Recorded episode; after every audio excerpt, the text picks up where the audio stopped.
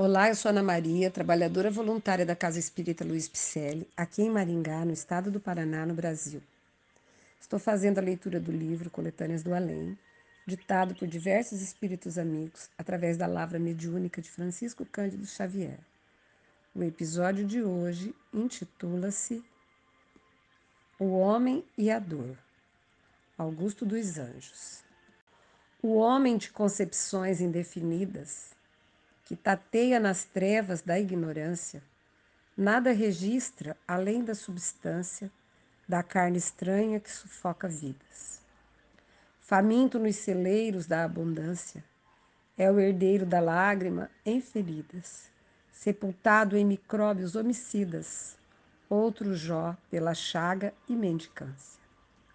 É esse homem que, cego a luz divina, arma os canhões para a carnificina, sonâmbulo sem luz, sem paz, sem norte.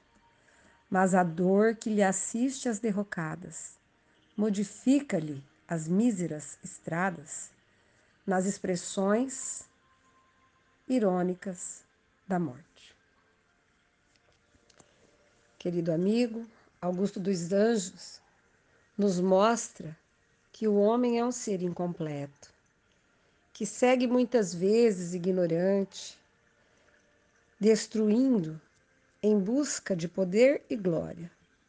Mas é na simplicidade da morte que chega sorrateira sem avisar que o homem buscará arrependido a luz divina que não abandona nunca, que estará através da espiritualidade do bem, esperando essa hora feliz. O que podemos mudar? Tenhamos pressa.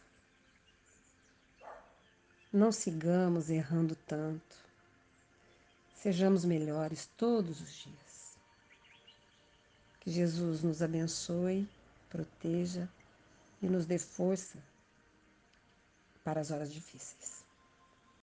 Agradecemos a sua presença.